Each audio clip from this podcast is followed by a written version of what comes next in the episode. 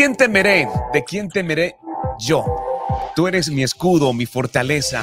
¿De quién temeré? Señores, para nosotros es un gusto tener una invitada especial y de lujo a nuestra mesa de trabajo. Sean bienvenidos a este podcast de iLatina Radio y está con nosotros Priscila de Serrano. Priscila, un gusto poder saludarte desde Colombia. Un abrazo muy especial para ti, lleno de muchas, pero muchas bendiciones. Muchas gracias, Luis. Qué gusto compartir con ustedes y con toda mi gente linda de Colombia, mis hermanos colombianos. Un saludo muy grande para todos ustedes. Bueno, nos agrada mucho poder saludarte, nacida en Ecuador, ¿verdad? En el centro del mundo, en el centro de la tierra. en la mitad del mundo, en Quito, Ecuador. Bueno, nos agrada mucho de verdad poder saludarte. Priscila, he estado leyendo un poco acerca de todo, ¿verdad? Lo que Dios ha permitido y desde joven creaste un ministerio. ¿Cómo llegó ese llamado de parte del Señor antes de adentrarnos a lo más reciente que estarás presentando hoy sobre las plataformas? Bueno, este, desde muy pequeña yo estuve involucrada en la iglesia. Mis papás me instruyeron en los caminos del Señor y siempre sirviendo. Este, recuerdo que de jovencita servía en niños, era maestra de escuela dominical, también serví en la alabanza, que creo que es mi, llamado, mi asignación aquí en la tierra también, una de mis asignaciones, este, y comencé así, sirviendo en la iglesia. Y después yo estudié comunicaciones y pensé que ese era mi futuro. Yo ya tenía cuadrado todo como quería ser, en dónde iba a trabajar, en que, bueno, tenía mis sueños. Pero el Señor comenzó a llamarme, a poner una carga en mi corazón en ese tiempo por los jóvenes eh, yo servía también en el Ministerio de Jóvenes como una líder y dirigía la alabanza en ese tiempo. Y Dios comenzó a poner esa carga y un día el Señor me dijo, entrégame tu profesión, porque yo te estoy llamando. Eso no vas a hacer, o sea, tu profesión no va a ser la cosa grande que vas a hacer, sino yo tengo un llamado para ti. Priscila, y Dios... Priscila, espera, esto, esto hay que digerirlo, ¿sabes? Hay que digerirlo un poco más lento ¿Cómo es esto que Dios te dice, ok, detén lo que haces? Y esta es la segunda vez que lo escucho. Primero con un pastor en el área donde estamos que entregó, ¿verdad? Todo lo que había soñado, toda su profesión, incluso de médico, pero en especial, ¿cómo fue ese paso? Porque no creo que sea casualidad que estemos tocando estos temas, porque sé que hay personas allí que están experimentando lo mismo que tú y desea que ese punto sea un poco más aclarado. Sí, bueno, este, yo trabajaba en un medio de comunicación cristiano en ese tiempo y tenía mis planes a futuro ser una profesional en el área de comunicaciones, en la televisión. O sea, yo ya tenía cuadrado lo que yo quería hacer, a dónde me iba a proyectar, eh, los estudios que, más estudios que iba a realizar y todo. Pero este Dios comenzó enamorándome de las almas de la gente, de los jóvenes y comenzó a poner esa carga en mi corazón. Eh, y yo en ese momento no entendía mucho porque yo estudié comunicaciones guiada por el Señor y mi enfoque fue comunicaciones cristianas. Obviamente no sabía que después todo lo que ya había eh, estudiado Dios me iba a usar eso también. Pero en ese momento era, yo creo, algo del corazón. Era que yo tenía esa, ese, ese sueño, mi profesión, yo realmente cuando yo trabajaba, yo les decía a mis compañeros, a nosotros nos pagan por, por divertirnos, porque era así, este, me gustaba muchísimo, ¿no? Entonces eh, disfrutaba y todo, pero yo creo que tenía, estaba en un lugar en mi corazón que no debía estar y, y yo estaba planeando todo en base a eso, pero el Señor me dijo, yo te necesito con los jóvenes, yo necesito que me entregues tu tiempo y todo, y obviamente por un tiempo yo eh, pero todo se da en orden, no es como que de repente uno se queda en la nada, a menos de que sea como después, sí les voy a contar. bueno, en, ese, orden, en la actualidad, todo lo que aprendiste de forma profesional también ha servido como base para lo que es todo el proyecto, ¿verdad? Claro que sí, sirvió muchísimo, pero mi enfoque ya no estaba en mi parte profesional solamente entonces el Señor quería ampliarme mi visión y decirme, entrégame esto que yo te voy a entregar algo más grande. Eso es lo que a veces no entendemos en ese momento. Entonces yo, yo le dije, Señor, yo te entrego todo. Y me acuerdo que mientras oraba, este, el Señor me dijo, ¿me vas a hacer, me, me amas? Y yo le dije, sí, Señor, sírveme, yo te necesito. Y esas palabras de Jesús me marcaron en mi corazón muchísimo y hasta el día de hoy la recuerdo y, y yo decidí hacerlo y le entregué todo al Señor. Este, dejé de trabajar en la radio ya mucho como a tiempo completo. Comencé a trabajar en medio tiempo al ministerio, medio tiempo en la radio que yo trabajaba. Y después eh, ya el ministerio requería más de mí y mi familia, entonces ya no trabajé por años en la radio. Sin embargo, este, en la iglesia, en el ministerio, usamos obviamente full las comunicaciones, todo lo que aprendimos y bueno, cada día uno tiene que irse renovando y estudiando porque todo va cambiando, especialmente con la tecnología. Entonces, eso es lo que les puedo decir de mi inicio al respecto del ministerio. Bueno, pero escucharte hablar con esa fluidez es, es algo bastante hermoso, ¿verdad? Eh, para lo cual fuiste preparada de parte del Señor y creemos que así de igual manera vas preparando a todos los que hacen parte del ministerio, ¿verdad? Guiándolos y llevándolos hasta este nivel, porque conversar contigo de forma profesional es, es impresionante, ¿verdad? De, ver cómo te preparaste y, con tanto talento para las comunicaciones, hoy el Señor te ocupe de algunas otras cosas. Yo creo que esa parte de dejar el trabajo, ¿verdad? De dejar todo eso que te apasiona, también fue un proceso, fue algo en lo que el Señor te guió y te instruyó también. Sí, claro que sí. Y Dios fue abriendo una plataforma eh, poco a poco para que yo tome el lugar donde Dios quería que yo esté sirviendo. Entonces, eh, mi esposo, y bueno, eh, les cuento un poquito la historia nuestra. Nos conocimos en la iglesia, él era eh, el líder de jóvenes y bueno, ahí en el trabajo junto, Dios nos habló, nos enamoramos, nos casamos y empezamos oficialmente el Ministerio de Jóvenes de la iglesia local en la que servimos al inicio cuando, cuando el Señor nos llamó. Bueno, y esta parte ministerial, esta parte de, poder adorar también tiene un espacio muy importante en tu vida. ¿Cómo llega y cómo ya el Señor de manera profesional dices, ok, te necesito aquí, precisamente para que seas quien impulse toda la parte de la adoración de forma profesional? Sí, bueno, este siempre en mi corazón ha habido. Eh, yo creo que uno es un adorador. Eh, el Señor le llama en mi vida desde niña. Estuve rodeada de la música. Eh, mi papá es un adorador, eh, mi hermano, tengo uno de mis hermanos también que canta, mi hijo también es un productor, es cantante, eh, mi hija también es muy artística, ella también canta, pero ella también siguió este, lo que yo estudié, producción audiovisual. Entonces, ¿En serio? sí, entonces somos muy artísticos en esa área. Entonces, eh, bueno, yo comencé sirviendo en la iglesia, eh, haciendo lo que el Señor me estaba llamando a hacer, lo que Dios me ha dado, mi don, mi talento. Yo lo entregué 100% al servicio del Señor.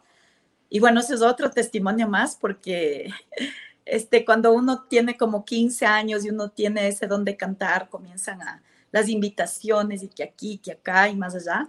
Y en ese momento yo tomé una decisión y dije, Señor, yo decido servirte a ti, yo no voy a yo no voy a usar esto de otra manera que no sea para adorarte a ti.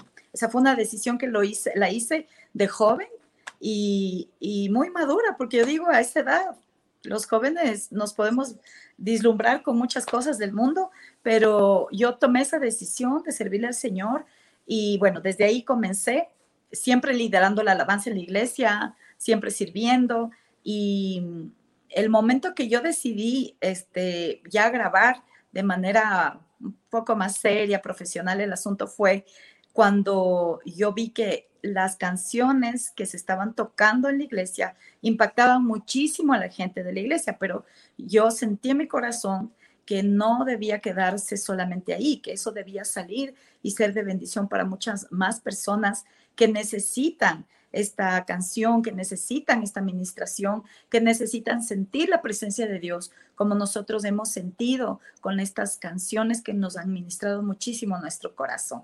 Entonces, a partir de ahí, ya, ya estando en el ministerio, yo, creo que hace unos, siempre, bueno, hace unos 14 años eso estaba en mi corazón, pero tú sabes que producir música es bien costoso. Entonces uno tiene que creerle en fe al Señor por cada canción que produce. Es un milagro. O sea, en sí la canción, desde que sale del corazón de Dios, de la presencia de Dios, hasta el momento que sale donde ustedes escuchan esa canción, ustedes tienen que valorarla porque en realidad es un milagro cada canción, un milagro de la presencia, un milagro de cómo se produjo la canción, de la provisión que vino para producir esa canción, de las personas que Dios usó. O sea, es un tremendo milagro cada canción. Bueno, ahora que lo mencionas y hablas acerca del proceso de cada canción, ¿de quién temeré? Tengo entendido que esta canción nació algunos años atrás, pero este ha sido el tiempo en el que el Señor te ha dicho, aquí, ahora, ¿de quién temeré? ¿Cómo, es esto que Dios puede hablarte, Dios puede instruirte para poder escribir canciones? De verdad que para mí creo que son de las cosas más hermosas que el Señor puede hacer, ¿verdad? En una persona, entregarle ese, esa responsabilidad y ese legado de poder hacer canciones. ¿Cómo nace de quién temeré? Bueno, este, algo que es importantísimo es la canción, cuando tú tienes intimidad con el Señor, con su presencia y con su palabra, esa, ese cántico nuevo va a salir de ti, va a salir de tu boca en un tiempo de intimidad con el Señor. Eh, también en ese tiempo yo, nosotros estábamos atravesando un desafío. Fue, esta canción fue creada al inicio de nuestro ministerio cuando Dios ya nos llama a levantar una obra, mi esposo y yo, para familias y era un tremendo desafío eh, que venía por delante. Ahí sí les cuento el desafío porque ahí sí fue en cero que Dios nos dijo, este momento comiencen por fe y ahí sí que caminamos en fe porque eh, nosotros ya en, realidad ya estábamos en el ministerio tiempo completo, teníamos un salario, todo cubierto, pero Dios nos incomodó y nos dijo, es tiempo, yo quiero hacer esto con ustedes y nosotros obviamente lo hicimos en orden. Eh, en paz y todo, pero hicimos esa decisión y ese momento nos quedamos en cero, ¿ya? Económicamente, en cero porque no, no teníamos gente que, que con, teníamos que empezar con la gente, hablar del Señor, este, entonces era un desafío tremendo y ahí nació de quién temeré. ¿Y, por, qué, y por qué, bueno, la canción nace, ¿verdad? Y luego eh, comienzan ustedes a caminar en fe y las cosas fueron fluyendo de parte del Señor antes de que la canción fuese lanzada. Claro, claro. Eso yo te hablo como hace unos 12 años. Y imagínate, recién sale la canción, o sea, como al público. Eh, la canción la producimos el año anterior y como yo soy, o sea, yo soy mamá, soy pastora, soy esposa, soy em, emprendedora, eh, eh, tengo muchas funciones eh, y yo les digo a mis hijos, yo soy su manager porque estoy apoyándoles en sus proyectos y todo. Entonces yo, uno como que a veces relega lo suyo a un lado o lo deja, Señor, bueno, tú me vas a decir cuándo. Y todo comienza que Dios me comienza a poner la inquietud de saca la canción, saca la canción, porque ah, yo tuve una invitación a finales del año eh, a abrir el concierto de Cristín de Clario. Yo no lo había buscado, Dios lo movió, Dios puso la persona y se dio la apertura del concierto. Y en ese concierto eh, yo sentí, debo lanzar la canción nueva. Entonces yo lancé la canción de Quién temeré ahí y se filmó todo en el concierto. Eh, pero ya, estaba el plan, era fin de año, tú sabes cómo son los fin de años, especialmente para un ministro, para un pastor, es a full, porque viene Navidad, todo. Bueno, entonces, eh, estuvimos atravesando una situación muy complicada para Ecuador el, 14, la semana del 14 de enero más o menos, antes, y tuvimos una situación muy delicada en nuestra nación. Y fue que se declaró guerra, conflicto armado interno y fue una situación muy dolorosa que vivimos como nación. Nosotros siempre hemos orado por el Ecuador y el Señor eh, ahí nos puso el ímpetu. Mi hija me dijo, mamá, ahorita tenemos que sacar esa canción. Yo edito la canción, agarró el, todo el, la grabación que teníamos y lo editó en dos días y dijo, vamos con todo. Esta canción Dios necesita para este día, para esta temporada. Vamos a declararla sobre nuestra nación. Vamos a declarar que la voluntad de Dios será hecha en nuestra nación. Y así fue como salió ya al aire de quien temeré y el video. Bueno, permíteme recordar algo que acabas de mencionar. El videoclip fue editado por tu hija, este que estamos viendo aquí. Sí, ajá. Súper, súper, súper. Y esas son las imágenes del concierto de la apertura de la cual estabas hablando. Sí, de la apertura de Cristín de Clario en Quito. Esas son las imágenes del concierto. Cuando yo lancé la canción al público. Wow, impresionante ver todo lo que, lo que se logró y sobre todo el tiempo en el que el Señor te permite que compartas toda esta información. Nosotros también recibimos las noticias, estábamos muy enterados de todo lo que estaba pasando en, Ecuador y también incluso con amigos muy cercanos con los cuales conversábamos y de verdad que fue una época bastante tensionante. Vimos que también dentro del videoclip incluyes además imágenes reales de lo que estaba sucediendo en ese momento. Sí, así es. De ese momento también tú puedes ver tomas eh, mías con la bandera porque hay momentos en la oración por mi nación que yo agarro mi bandera y comienzo a orar por, por Ecuador. Son, son momentos de intimidad muy lindos que yo tengo eh, y con la gente que me ayuda a orar, con los intercesores y oramos por nuestra nación. Hemos orado muchísimo y por eso yo creo que Ecuador está en mi corazón. Eh, y nos, nos duele las situaciones que pasan, pero asimismo nosotros, la fe que tenemos por nuestra nación es muy grande. Eh, ustedes me entenderán la situación porque ustedes también vivieron cosas muy fuertes en Colombia y en todo, en todo el mundo se está viviendo cosas fuertes, pero nuestra fe, nuestra determinación está en declarar la palabra de Dios sobre nuestra nación y lo que Dios nos ha hablado sobre Ecuador se va a cumplir. Nosotros sabemos y siempre yo declaro que Ecuador es una tierra de paz, que Ecuador es una tierra bendita, que Ecuador es una tierra en donde la gloria de Dios será vista. Y, me gusta muchísimo mi, mi bandera, que es la bandera que compartimos todos. Y cuando yo oro, yo le digo, Señor, yo declaro que el amarillo simboliza la gloria de Dios que será vista sobre mi nación. Que el azul, Señor, ese azul significa realeza, y yo declaro que Jesucristo es el Señor del Ecuador. Y el rojo hermoso eh, significa la sangre de Jesús, esa sangre que fue derramada en la cruz por cada uno de nosotros. Así oro yo y así le pongo esas, esas, eh, eh, esa oración y esa fe, aún con los colores de la bandera. Por eso me gusta mucho la bandera del Ecuador, la bandera de Colombia, la bandera de Venezuela, que compartimos. ¿Cómo describiría Priscila su relación con la adoración, la oración y la presencia de Dios? ¿Cómo va eso? ¿Cómo va esa relación? Uy, eso va muy unido. Eh, tú puedes ver en la vida de David un ejemplo muy grande. David era un adorador. David siempre estaba en la presencia de Dios y conocía la presencia de Dios. Siempre estaba con su arpa adorando a Dios. Eh, y David también se convirtió en un guerrero. Cuando tú estás en la presencia de Dios, cuando tú te derramas en la presencia de Dios, eh, aprendes a conocer, aprendes a entrar ahí y, te, y Dios comienza a fortalecerte. Y, justo a propósito, les voy a leer un versículo, ¿puedo? Que habla sobre esta canción también eh, que está basada esta canción y habla sobre lo que tú me estás preguntando. Y dice, y primero aquí dice el Salmo de David, habla y él tenía comunión con Dios y va y le dice, Señor, mira el problema, ¿no? Muchos se han multiplicado contra mí, mis adversarios, muchos se levantan contra mí y dicen de mí no hay para el salvación en Dios. Pero después David dice, mas tú, Jehová, eres escudo alrededor mío, mi gloria y el que levanta mi cabeza. Y dice ahí, con mi voz clamé a Jehová y él me respondió desde su monte santo. Y eso, eso es lo que pasa.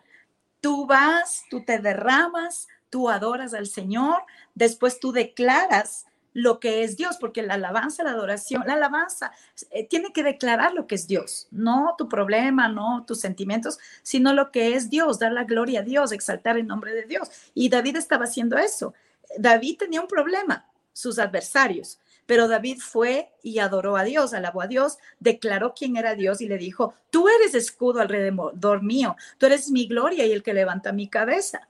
Y después viene la oración, porque dice aquí, con mi voz clamé a Jehová y él me respondió. Así que está súper ligado, súper ligado eh, la intimidad, la adoración con eh, la oración, que es conversar con nuestro Señor y el clamor que debe haber. Y dice ahí después que el Señor le respondió, o sea, el David ahí estuvo, lloró, adoró, oró y después descansó. ¿Qué es lo que debemos hacer después de orar?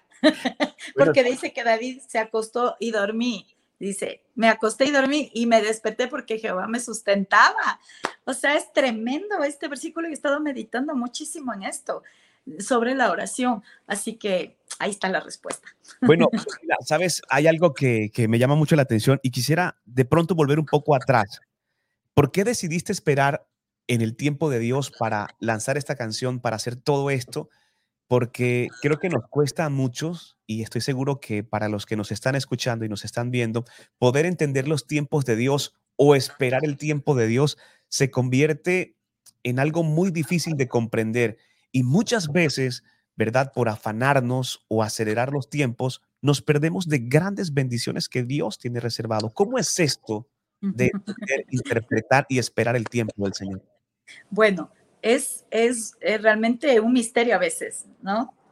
Pero yo creo que primero Dios me, me guió a, a morir a mi sueño de hacer, o sea, de grabar música. Primerito, o sea, yo creo que Él se encargó de que eso no sea un Dios para mí de que no sea que yo lo vaya a poner en un lugar que no debo poner. Y yo lo rendí, lo rendí, lo rendí hasta que llegó el momento de grabar. ¿Cómo, cómo sé? Se comenzaron a abrir las puertas, se comenzaron a dar las cosas, se comenzó a venir la provisión, porque para producir una canción tienes que tener provisión financiera. Entonces ahí comencé como con el primer eh, CD que abrí o el long play, como le decíamos antes.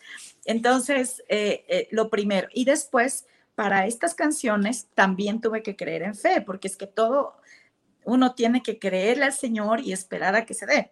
Entonces, en, ese caso, yo estuve orando que el Señor me abra una posibilidad para poder producir esta música y que sea algo de, parte de Dios, porque yo no tenía el dinero para hacerlo. Y gracias a Dios, eh, una productora lo hizo y esa productora me bendijo con dos canciones la una la saqué el año anterior, si no me equivoco, que se llama eh, Escondido en su presencia. Hace dos años es una adoración. Y De Quién Temeré, también la produjeron ellos con uno de los productores, un productor colombiano muy lindo que yo aprecio muchísimo. Entonces, él produjo esta canción, las dos canciones y esta canción, yo estaba esperando, claro, el momento. Entonces, creo que es importante esperar eh, el momento correcto porque obviamente ahí vas a tener eh, la provisión, se van a abrir las puertas, vas a tener un ímpetu. Y la palabra dice que la bendición del Señor es la que enriquece y no añade tristeza con ello. Y claro que he tenido momentos un poquito de preocupación, de carga por la situación de la música, porque no solo soy yo, es mi hijo también. Gracias a Dios él es productor, tiene una ventajota. él hace su propia música y yo no, yo no soy productora de, o sea, yo soy creativa, directora creativa, todo, pero yo no soy músico, no toco un instrumento así muy bien, toco así como que para ayudarme, sé de, de, la teoría musical y todo, pero no toco un instrumento como para hacer una producción. Entonces, el confiar, el creer que Dios me va a dar yo hoy sé eh, la persona que Dios me dio para ser productor, pero igual estoy confiando y creyendo en la parte de la provisión. Entonces, todo toma un tiempo, no debemos frustrarnos eh, y no debemos alocarnos porque las dos son peligrosas. El uno, el, el procrastinar y dejar para nunca las cosas es malo y en cambio el acelerarse demasiado antes de tiempo también es malo. Entonces, sí necesitamos la sabiduría de Dios eh, con respecto a saber el momento correcto, pero eh, tenemos tal vez un ímpetu, tenemos una palabra, se abren las puertas, o sea, son cosas que suceden y Dios nos va mostrando cuándo es el momento. Priscila, quería hacerte una pregunta casi para finalizar. ¿Cuál es ese mensaje principal, verdad? Ese foco que Priscila espera transmitir a través de su música en estos tiempos de dificultad eh, como por ejemplo los que enfrentó Ecuador y muchas naciones por estos, por estos tiempos. ¿Cuál es ese mensaje? ¿Cuál es ese objetivo o esa misión que Dios ha puesto en ti con relación a estos tiempos y tu ministerio musical? Sí, bueno, yo primero creo que una de las cosas muy importantes que yo cuido mucho es que en la música que yo produzca, que cree, esté la palabra de Dios, que la música esté basada en la palabra de Dios, ¿sí? Y muchas de mis canciones tienen literalmente lo que dicen los versículos, porque para mí el fundamento de todo es la palabra de Dios. Y la palabra de Dios eh, es poderosa. Y la palabra de Dios nosotros sabemos, tiene poder creativo para levantarnos. La palabra de Dios tiene ese poder para activar nuestra fe, porque la fe viene por el oír y el oír de la palabra de Dios. Y la palabra dice que al que cree todo le es posible. Entonces imagínate, qué hermoso que a través de nuestra música nosotros podamos impartir esa fe, esa confianza. Y aparte de eso, lo más también tremendo es que está la presencia de Dios ahí, porque cuando tú escuchas esa, esa canción llena de, de la presencia y de la palabra, eso a cualquier persona le levanta, le anima. Yo tengo testimonios. Tengo un testimonio realmente que me tocó mi corazón de unos chicos que salieron de Ecuador y ellos se fueron, unas mujeres se fueron por el Darién. Bueno, yo la verdad estaba, yo la verdad no estaba muy de acuerdo, pero ya, o sea, uno como pastor a veces le toca orar a pesar de, y por protección y todo. Y cuando ellos me contaron un poquito de lo que pasó, dice que entre todo el grupo de personas ponían esa canción mía, que, que esa canción que dice, ¿de quién temeré? Eh, no, no, no es de quién temeré. Estoy escondido bajo tu abrigo, bajo la sombra de tus alas, dice esa canción. Estoy escondido en tu presencia, en la profundidad de tu morada. Y dice, ninguna arma contra mí prosperará. Tú eres mi escudo, papá. Entonces, eso es full la presencia. Dice que en esos momentos, dice que se sentían súper acompañados con el Señor y llegaron así, todos bien, a salvo, no hubo ninguna novedad. Entonces, por ejemplo, eso a mí me tocó mucho mi corazón. Y, yo sé que la música y la canción ha tocado muchos rincones que tal vez yo no sé, pero, pero de los testimonios que he escuchado, que ha sido de bendición, que ha sido, ha levantado el corazón, me han escrito llorando las personas, diciéndome esa promesa el Señor me dio, me, me sirvió mucho su canción de bendición, de recordarme que Dios está conmigo y que el Señor está cuidándome y protegiendo bien importante el testimonio, poder contarlo y ver la grandeza del Señor. Priscila, muchas gracias por tu tiempo, gracias por eh, abrirnos este espacio para compartir con nuestra audiencia y conocer un poco más acerca de ti. Eh, desde tus plataformas digitales también estás allí, ¿verdad? Compartiendo todo tu contenido. Vemos que también está tu página de Instagram. Podemos invitar a nuestra audiencia para que puedan seguirte y hacer parte de todo este ministerio. Claro que sí, me pueden seguir en Instagram, estoy como p.priscila de Serrano y de igual manera estoy en Facebook, p.priscila de Serrano. Ustedes pueden escuchar mi música a través de todas las plataformas digitales. Ustedes pueden hacer historias con la música en Instagram, pueden escucharlo en Spotify, en iTunes, en Apple Music, en todas las plataformas. Pueden escuchar la música y espero que sea de mucha bendición para ustedes. Súper, súper, Priscila, de verdad, la forma como te expresas es, es impresionante. Nos agrada mucho poder saludarte a tu hermosa familia, un abrazo muy especial. Nosotros nos vamos a quedar con esta canción debajo también en la descripción del podcast, eh, ¿verdad? Vamos a dejar los enlaces de tus redes sociales y también el enlace que va a enviar al video oficial para que desde allí también te dejen los comentarios y las opiniones. De verdad, Priscila, muchas gracias, que Dios te bendiga y gracias por esta gran oportunidad de poder conectar contigo. Muchas gracias, Luis. Ha sido un gusto. Bendiciones. Bendiciones para todos. Ella es Priscila de Serrano y nos presenta esta hermosa canción titulada De quién temeré. Gracias por hacer parte de Adoración Extrema con iLatina Radio.